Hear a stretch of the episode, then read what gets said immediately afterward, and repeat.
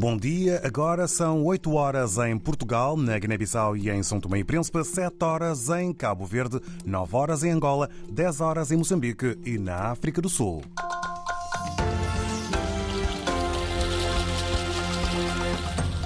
Alguns dos temas em foco neste jornal. Há fome em Gaza, o grito que se repete há tantos dias a muitas vozes, o quadro só tende a piorar. Em várias aldeias de Cabo Delgado, no norte de Moçambique, falta comida, falta proteção, falta abrigo, há necessidade de água e de assistência. Retrato feito pelos Médicos Sem Fronteiras. Cabo Verde é muito além de sol e praia, realça o Ministro do Turismo neste dia em que arranca em Lisboa mais uma edição do BTL, da BTL aliás, o país é este ano destino internacional em destaque. Vamos saber mais com Paula Borges. Primeiro, Gaza piora a cada dia a situação humanitária na faixa. As Nações Unidas indicaram esta semana que a ajuda que até agora chegou só seria suficiente para matar a fome à população até amanhã. O diretor do Gabinete da ONU para a Coordenação de Assuntos Humanitários diz que um quarto dos cidadãos de Gaza está à beira da fome e que a tendência é para piorar. Em dezembro, projetamos que toda a população de Gaza, 2,2 milhões de pessoas, estariam a enfrentar grandes níveis de insegurança alimentar em fevereiro. É a pior taxa de insegurança alimentar alguma vez registrada no mundo e aqui estamos no fim de fevereiro com pelo menos 576 mil pessoas em Gaza, um quarto da população a um passo da fome.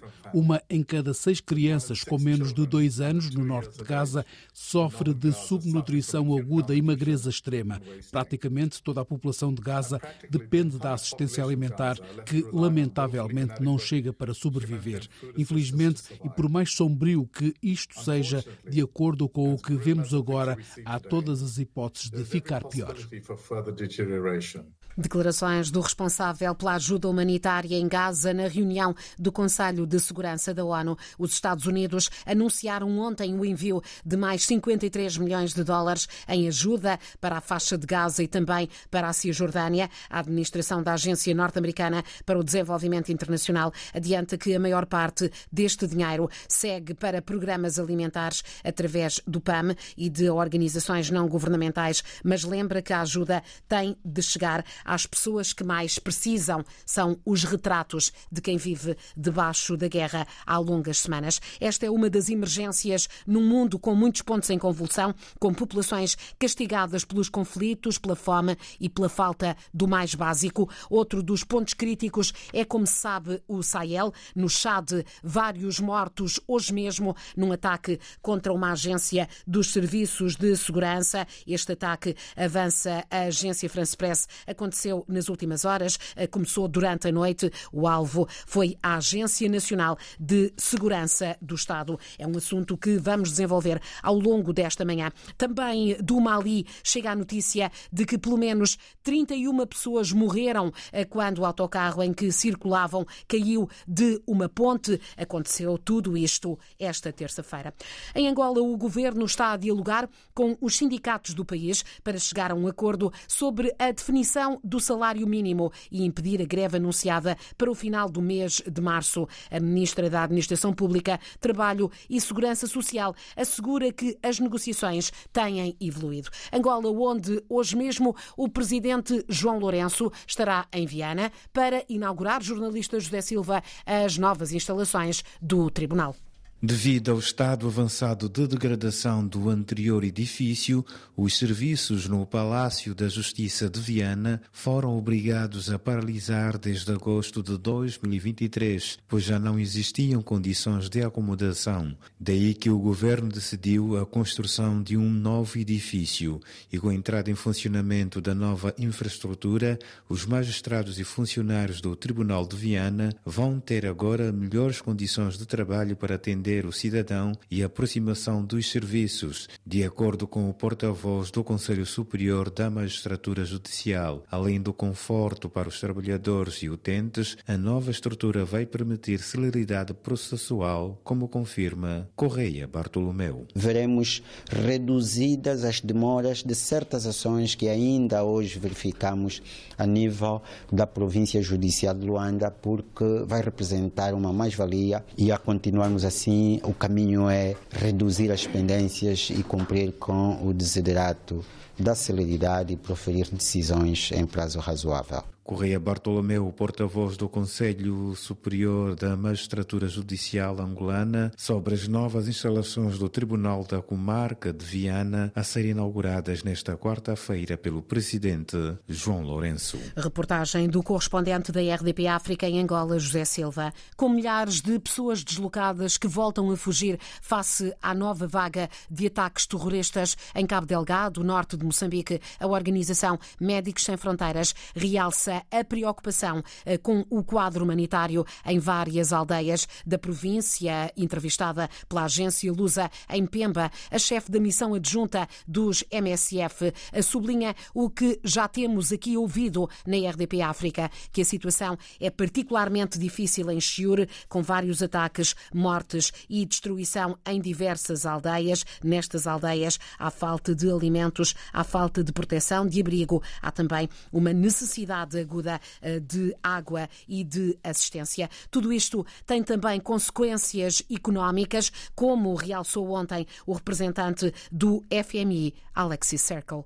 Não há dúvida, há um, um, impacto sobre a insegurança, a segurança pública é, gera, é, tem um impacto sobre a vontade de investir, os investidores que se sentem, que se sentem ameaçados é, acabam é, não é, exercendo aquele investimento que talvez poderiam fazer. Alexis Circle, que ontem analisou também os impactos da implementação no país da tabela salarial única, diz Orfeu de Sá Lisboa, que criou constrangimentos à Tesouraria Nacional. Foi o próprio representante do FMI em Moçambique, Alex Circle, que reconheceu a difícil situação criada pela implementação da tabela salarial única. Gastos é, altos geraram uma dificuldade de tesouraria, mas, mas são, é, são essas dificuldades que nós vemos é, melhoraram já ao longo dos últimos dois anos. Então, tivemos aquele choque em 2022 e estamos gradualmente vendo uma melhora nessa situação.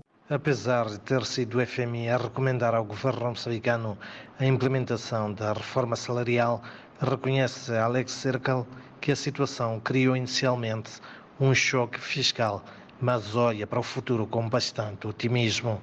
Nós vemos essa tendência de melhor de contenção dos gastos, tanto em 2023 como também em 2024. Mas é um trabalho continuado. Os recursos públicos são escassos e no momento que eh, os recursos são usados para pagamento de salário, eles não estão disponíveis para investimento, para educação, para infraestrutura.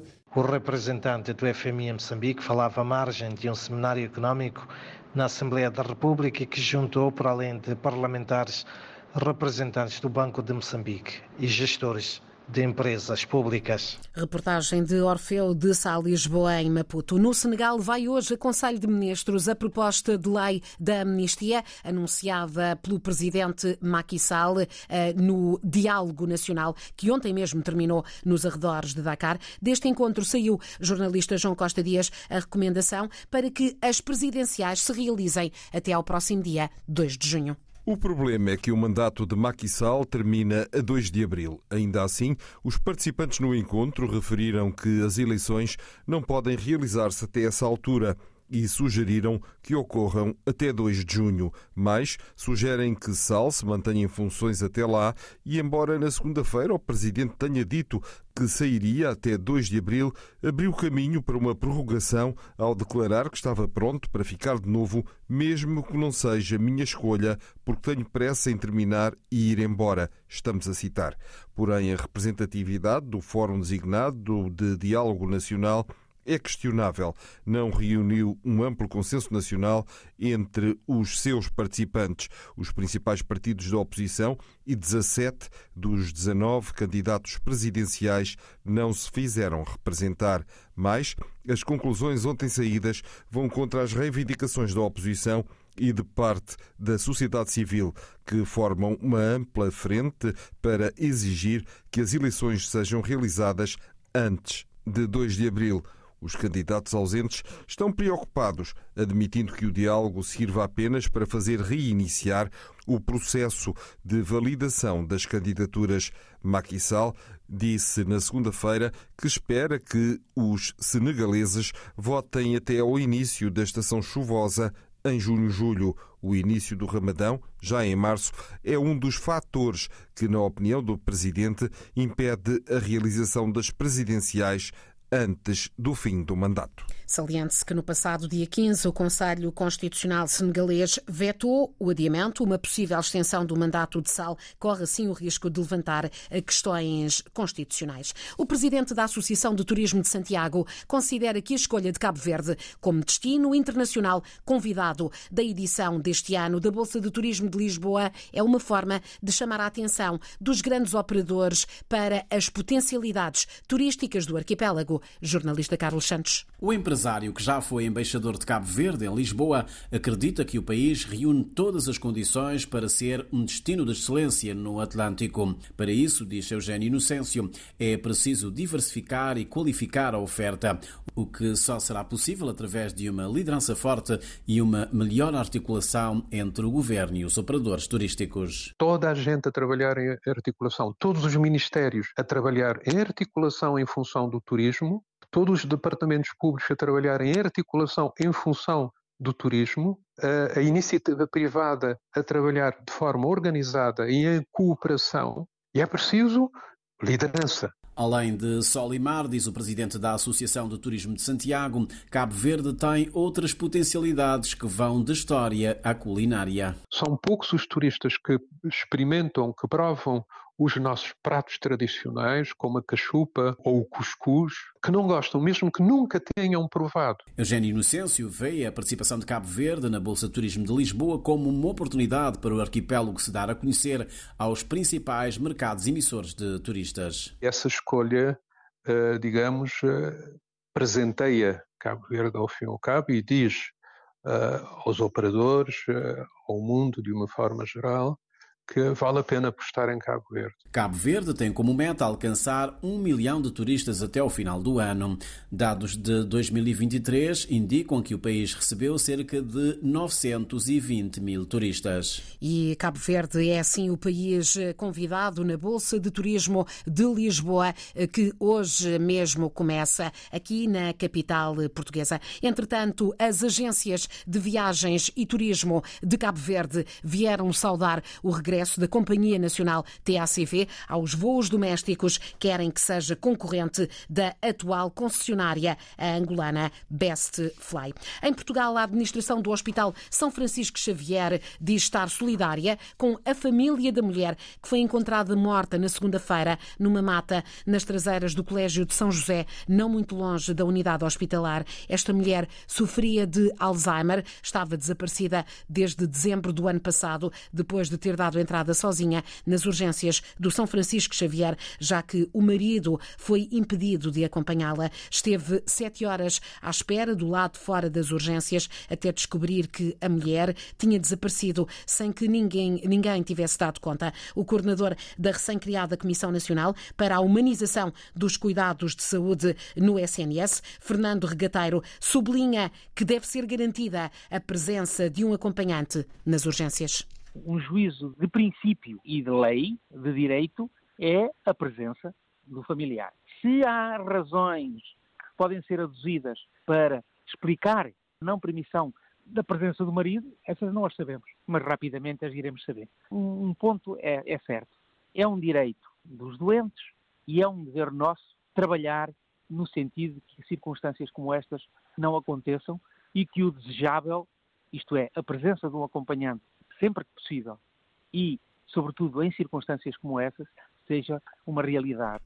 Esta senhora, esta doente, sofria de Alzheimer. Hoje mesmo surge a notícia de que uma investigação portuguesa pode abrir portas a diagnósticos precoces desta doença, pode mesmo ajudar a criar uma possível alternativa terapêutica. Eh, foi uma descoberta do grupo de cientistas, de um grupo de cientistas liderado por uma investigadora da Universidade de Aveiro. Vamos conhecer esses novos caminhos eh, com a jornalista Paula Vera em próximos noticiários. Termino só com essa nota de que ontem em Lisboa celebrou-se o mês da consciência negra com um espetáculo gratuito no Teatro São Luís. Artistas e ativistas da lusofonia juntaram-se para interpretar alguns dos mais famosos temas com origem nas comunidades afro-americanas das décadas de 60 e 70.